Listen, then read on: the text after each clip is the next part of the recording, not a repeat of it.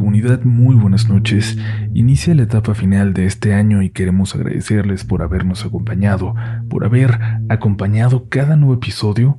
Créanos que vienen cosas muy interesantes, viene más contenido, vienen historias más aterradoras, pero recuerden que la esencia de Relatos de la Noche es así, no cambia. Las ganas de hacerles pasar un rato de terror paranormal son las que nos motivan a seguir creando contenido. Mientras tanto, esperamos que disfruten de la siguiente recopilación de experiencias con lo sobrenatural que ustedes han vivido y que han tenido la confianza de compartir con nosotros. Es hora de adentrarnos en ellas y a ti te toca apagar la luz, dejarte llevar. Pero recuerda, no te sugestiones, no llames nada a tu casa. No queremos que seas el siguiente protagonista de relatos de la noche. Llevo varios meses escuchando relatos de la noche y hoy he decidido compartirles algunas de las historias paranormales que ocurrieron en casa de mi abuela. Mi familia es del estado de Aguascalientes. Vivían muy cerca del centro de la ciudad, en una de las primeras casas que se construyeron en la zona. Este es el primer relato. Mi papá me contó que de joven salió para verse con sus amigos. Llegó cuando nadie más estaba despierto. Estaba muy cansado así que decidió irse directo a acostar. Cuando se estaba quedando dormido sintió como si alguien desde el suelo estirara la mano para jalar su almohada. Se agachó a recogerla y vio la cara de una mujer que salía desde debajo de la cama. Sin mostrar los dientes, ella le sonrió. Quiso pensar que solo había sido un sueño, pero con el pasar de los días no volvió a sentirse solo. Una noche se levantó para ir por un vaso de agua. Cuando volvió de la cocina, Vio a una mujer mayor al pie de su cama. Ella no le dijo nada, pero parecía que intentaba comunicarse con él. Le señaló a una de las esquinas de su recámara. Mi papá volteó hacia allá y cuando regresó la vista a la cama, aquella mujer ya no estaba. No me quiso dar más detalles cuando me contó. Solo me dijo que estaba seguro de que no había sido una sombra, que de verdad parecía que era una humana, viva. Al contarle a mi abuela, ella le dijo que unos días antes había visto también una viejita rondando la casa. Se acercó a preguntarle en qué podía ayudarla o si estaba buscando a alguien. En esta casa hay dinero escondido, le dijo. Mi abuela en tono de burla le respondió que por favor le dijera dónde buscarlo. La señora se quedó callada y solo siguió su camino. Sin embargo, esa no fue la única vez en la que algún desconocido se acercó a mi familia para recomendarles que buscaran el dinero que otros habían enterrado en esa casa. Segundo relato. Mi abuela se dedicó a bordar toda su vida. Era muy buena. Gracias a Dios nunca le faltaba trabajo. Para poder terminar todos sus pedidos a tiempo se tenía que quedar despierta hasta muy tarde. Ella dormía con la radio encendida cuando le preguntábamos por qué, siempre nos respondía lo mismo. Para no oír, mi amor. Para que la música no me deje escuchar sus voces. Decía que los muertos le hablaban cuando estaba sola, que el ruido que hacían era tan fuerte que no la dejaban dormir. Una noche terminó de trabajar cerca de las 2 o 3 de la mañana. Prendió la radio. Su habitación estaba conectada al patio principal. Esa vez dejó la puerta abierta para que no se encerrara el calor. Mientras se cepillaba el pelo, la radio se apagó sola. Intentó encenderla, pero no pudo. La dejó como estaba. Ya no quiso moverle. Se levantó a cerrar la puerta y vio que algo comenzaba a salir del resumidero. Al principio creyó que era un animal, alguna rata que estaba atrapada en la alcantarilla y que quería liberarse, hasta que esta cosa empezó a crecer a hacerse más y más grande. Cuando salió finalmente pudo verla. Era una mujer. Su cuerpo era el de una mujer adulta, pero su rostro parecía el de una niña. Mi abuela retrocedió. Intentó contener la respiración, no hacer ningún ruido. Sin embargo, aquella cosa ya la había visto. La miró fijamente y se lanzó sobre ella. Cuando mi abuela la tuvo encima, este ser abrió su boca Dice que tenía los dientes alargados que, que terminaban en forma muy puntiaguda, como si todos fueran colmillos. Dice que quería comerle el rostro. Afortunadamente mi abuela tuvo la fuerza para liberarse y aquello desapareció. Regresó para siempre a donde pertenecía. Relato número 3. Chelo, una de las hermanas de mi papá, contaba que en sus sueños se le aparecía una niña. Mi tía no sabía quién era, pero al parecer la niña sí la conocía, incluso sabía su nombre. La primera vez que se le presentó le pidió que por favor le mandara a hacer una misa. Le dijo que fuera a nombre de Laura M. Delgado. Ve a verme, le dijo. Estoy en el Panteón de la Cruz.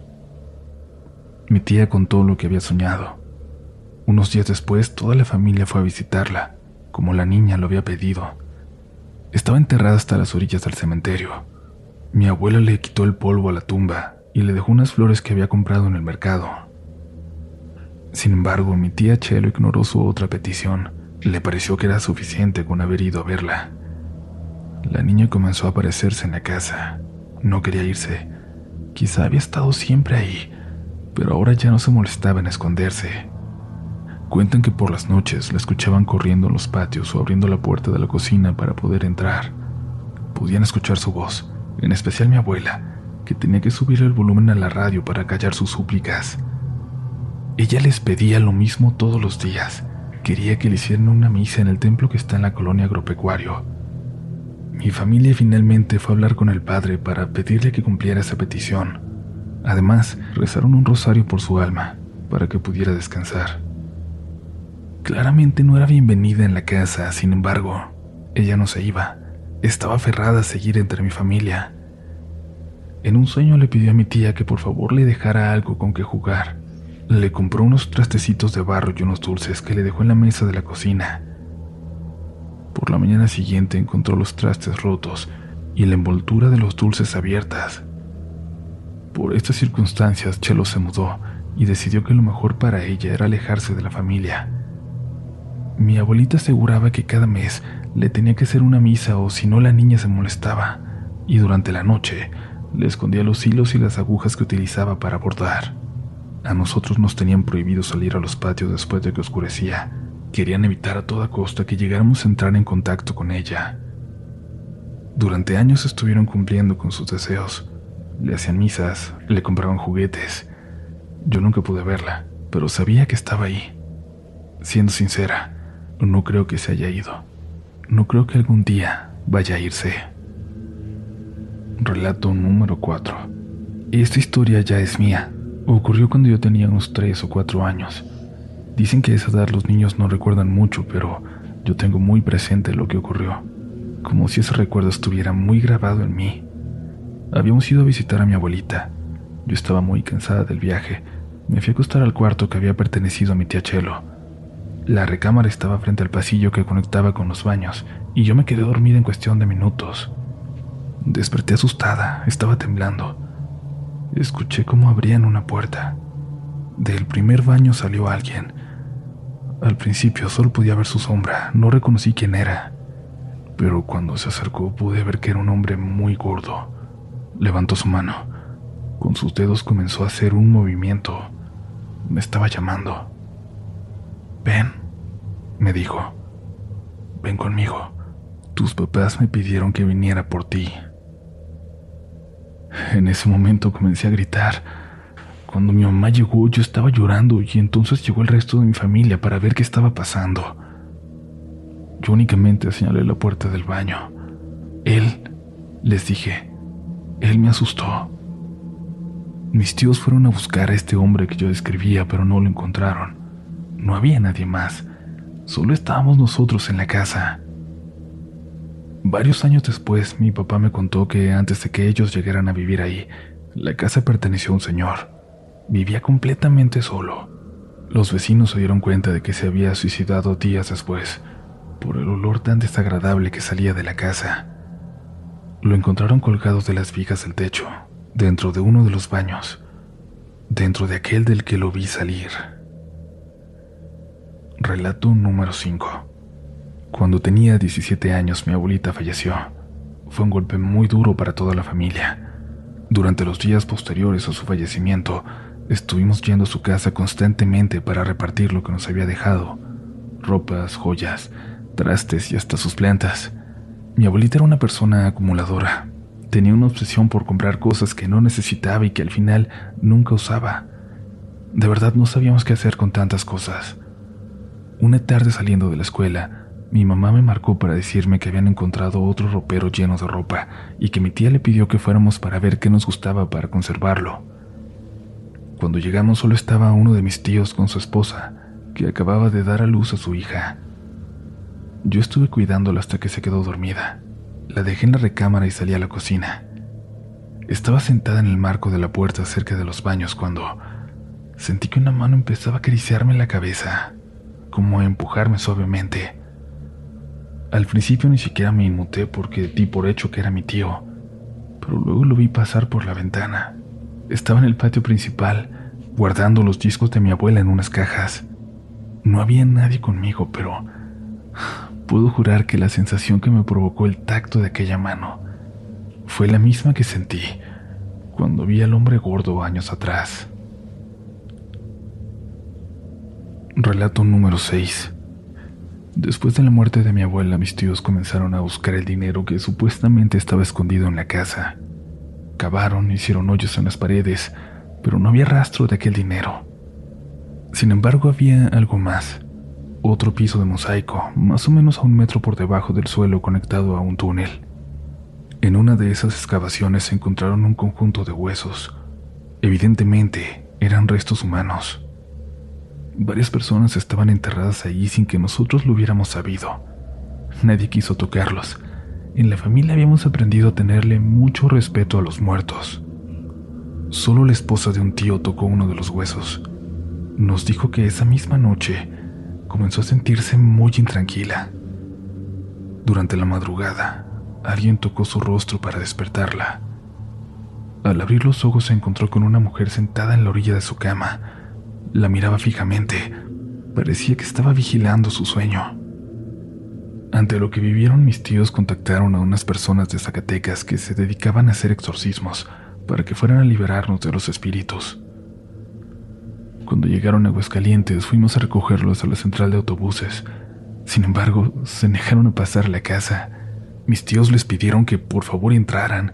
Incluso les ofrecieron más dinero que el que habían acordado, pero ninguno aceptó. Dijeron que había algo de verdad maligno ahí dentro. Antes de irse le dieron a mi tía una medallita que debía poner debajo de su lengua. Le dijeron que si quería conocer a los verdaderos habitantes de esa casa, tenía que entrar él mismo completamente solo. Le recordaron que ellos no podían hacer nada más por nosotros y que lo que él decidiera hacer era su responsabilidad. Y esa madrugada mi tío decidió intentarlo. Estaba muy cansado y lo único que quería ya era ver quién diablos habitaba esa casa. Cuenta que parecía un sueño, una película de terror. Al principio vio a una niña jugando. Después se encontró con una pareja de jóvenes conoció a todos los muertos que se habían ido apropiando de nuestros espacios, adultos mayores, niños, adolescentes. Oyó las voces que mi abuela había intentado silenciar tantos años, decenas, decenas de voces. Uno de esos hombres le dijo que muchos de ellos habían muerto en la casa, pero que a otros solo los habían enterrado ahí. Mi tío escupió la medallita, salió para ya no volver. Lo que vio le afectó tanto que hasta el momento no ha vuelto a poner un pie dentro de esa casa. Quizás se pregunten por qué nadie se llevó a mi abuela de ese lugar. La verdad es que lo intentamos. Mis papás, por ejemplo, le ofrecieron que se fuera a vivir con nosotros. Pero ella siempre decía que los muertos no iban a lograr sacarla, que esa era su casa y que solo iba a salir de ahí cuando ella estuviera muerta. Y así fue. Falleció en su recámara. Después de su muerte, la familia se volvió más unida, como ella había querido siempre. Algunas veces me visita en mis sueños. Se ve mucho más tranquila. Está descansando en paz, a pesar de todo lo que vivió y de la vida tan difícil que tuvo. Aunque no pudo ver en vida a sus hijos unidos, como siempre lo quiso, sé que ella todavía nos puede ver. Sé que se siente feliz de que hayamos podido hacer realidad su última voluntad. A ustedes, comunidad, Muchas gracias por escuchar. Qué bueno que continúes por aquí, que sigas escuchando Relatos de la Noche. Agradecemos infinitamente a Victoria por habernos compartido estas historias de familia, estas historias tan, tan personales, tan íntimas. Muchísimas gracias por la confianza y ojalá, ojalá que esa unión que vive tu familia continúe por mucho tiempo más. Y a ti que nos escuchas, recuerda seguirnos para que nunca se te pase ni una sola historia y si gustas también saludarnos por redes sociales, nos encuentras en todas partes como RDLN Oficial. Y ahora continuamos con una historia más. Nos queda un relato de la noche. Hola gente de Relatos de la Noche. Antes que nada quiero decir que amo este programa y lo escucho a todas horas, y he estado pensando que es hora de compartir mi propio relato a lo mejor no es tan macabro como las otras historias que se llegan a contar por aquí, pero sí es un relato que me ocurrió a mí y todavía se cuenta en mi familia. Espero les guste. Me llamo María Amor y tengo 17 años de edad. Mis padres son de un rancho pequeño de Michoacán y crecieron ahí. Mis hermanos también, pero yo no. Yo nací en los Estados Unidos, en California. Mi abuelita Aurora, mamá de mi mamá, siempre nos venía a visitar a mi mamá y a sus hermanos también. Se quedaba una temporada con cada uno de los hijos. Cuando yo nací, mi mamá decía que mi abuelita me miraba y le decía, ay hija, cuídala mucho porque va a ser tremenda. Siempre me llamaba Mori de cariño. Desafortunadamente mi abuela falleció cuando yo tenía un año y desde ese día mi mamá mandó a hacer un cuadro grande de mi abuelita Aurora y de mi abuelito, que había muerto años atrás. Lo colgó en la sala de mi casa. La muerte de mi abuelita todavía me afecta porque me cuentan muchas cosas de ella, pero no me pudo ver crecer. O eso es lo que yo pensaba, hasta que mi mamá me contó una experiencia de cuando yo tenía cuatro años. Mis padrinos de bautizo viven a un lado de mi casa, y cuando yo tenía cuatro años tenían en su jardín una resbaladilla y columpios. Yo solía jugar ahí todo el tiempo con su hijo, que es de mi misma edad. Jugábamos mucho, Siempre me cruzaba su jardín porque desde niña me encantaron los columpios, incluso ahora. Como de niña los veía siempre ahí al lado, me brincaba la barda del jardín para pasar al de mis padrinos. Claro, como estaba muy chiquita yo no alcanzaba sola. El cerco era muy alto. Siempre mi mamá o mi papá me tenían que ayudar a brincar al otro lado. Mi madre cuenta que un día que estábamos en el jardín pasando la tarde, ellos se descuidaron un rato. No me estaban mirando a mí o lo que estaba haciendo. De la nada mi mamá se dio cuenta de que ya no estaba. No me miraba en ningún lado en el jardín. Se empezó a preocupar y a gritarme para ver a dónde me había ido. Yo le contesté desde el otro lado de la barda. Estaba en el jardín de mis padrinos. Mis papás pensaron que mis padrinos estaban ahí y que quizás ellos me habían ayudado a subir al otro lado de la barda. Se asomó mi mamá por una rendija del cerco. Aunque no me alcanzaba a ver bien, dice que yo estaba en el columpio pero que se miraba como si alguien me estuviera columpiando, aunque no había nadie detrás de mí. Les gritaron a mis padrinos para ver si estaban allí en el jardín conmigo. Seguían seguros de que ellos me estaban columpiando, de que ellos me habían ayudado a brincar. Pero después de unos momentos se dieron cuenta de que no estaban en casa. La casa estaba sola, ni siquiera su auto estaba ahí. Mis papás confundidos me preguntaron quién me había ayudado a brincar la barda, quién me estaba columpiando. Dicen que yo solo les respondí que una señora. Me preguntaron si fue mi madrina, pero yo les dije que no, que era alguien más.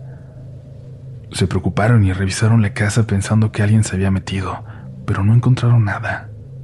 No se explicaban quién me había ayudado a brincar, quién me estaba columpiando, y asustados me agarraron y nos metimos a la casa. Dice mi mamá que en cuanto yo entré, fui a la sala, me paré enfrente del cuadro de mis abuelos y dije con mucha seguridad y sonriendo, ella, ella fue mamá. Ella fue la que me ayudó a brincar la barda y la que me columpió. A mi mamá se le enchinó la piel. Me preguntó si estaba segura.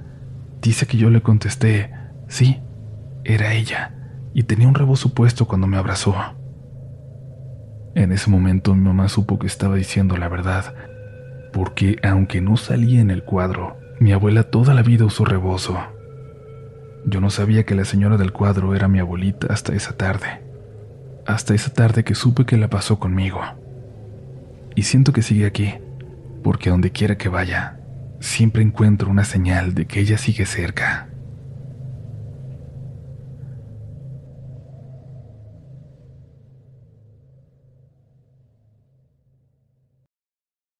¿Quieres regalar más que flores este Día de las Madres? The Home Depot te da una idea. Pasa más tiempo con mamá plantando flores coloridas, con macetas y tierra de primera calidad para realzar su jardín. Así sentirá que es su día todos los días. Llévate tierra para macetas Bigoro por solo $8.97 y crece plantas fuertes y saludables dentro y fuera de casa. Recoge en tienda y sigue cultivando más momentos con mamá en The Home Depot. Haces más, logras más. Más detalles en homedepot.com diagonal delivery.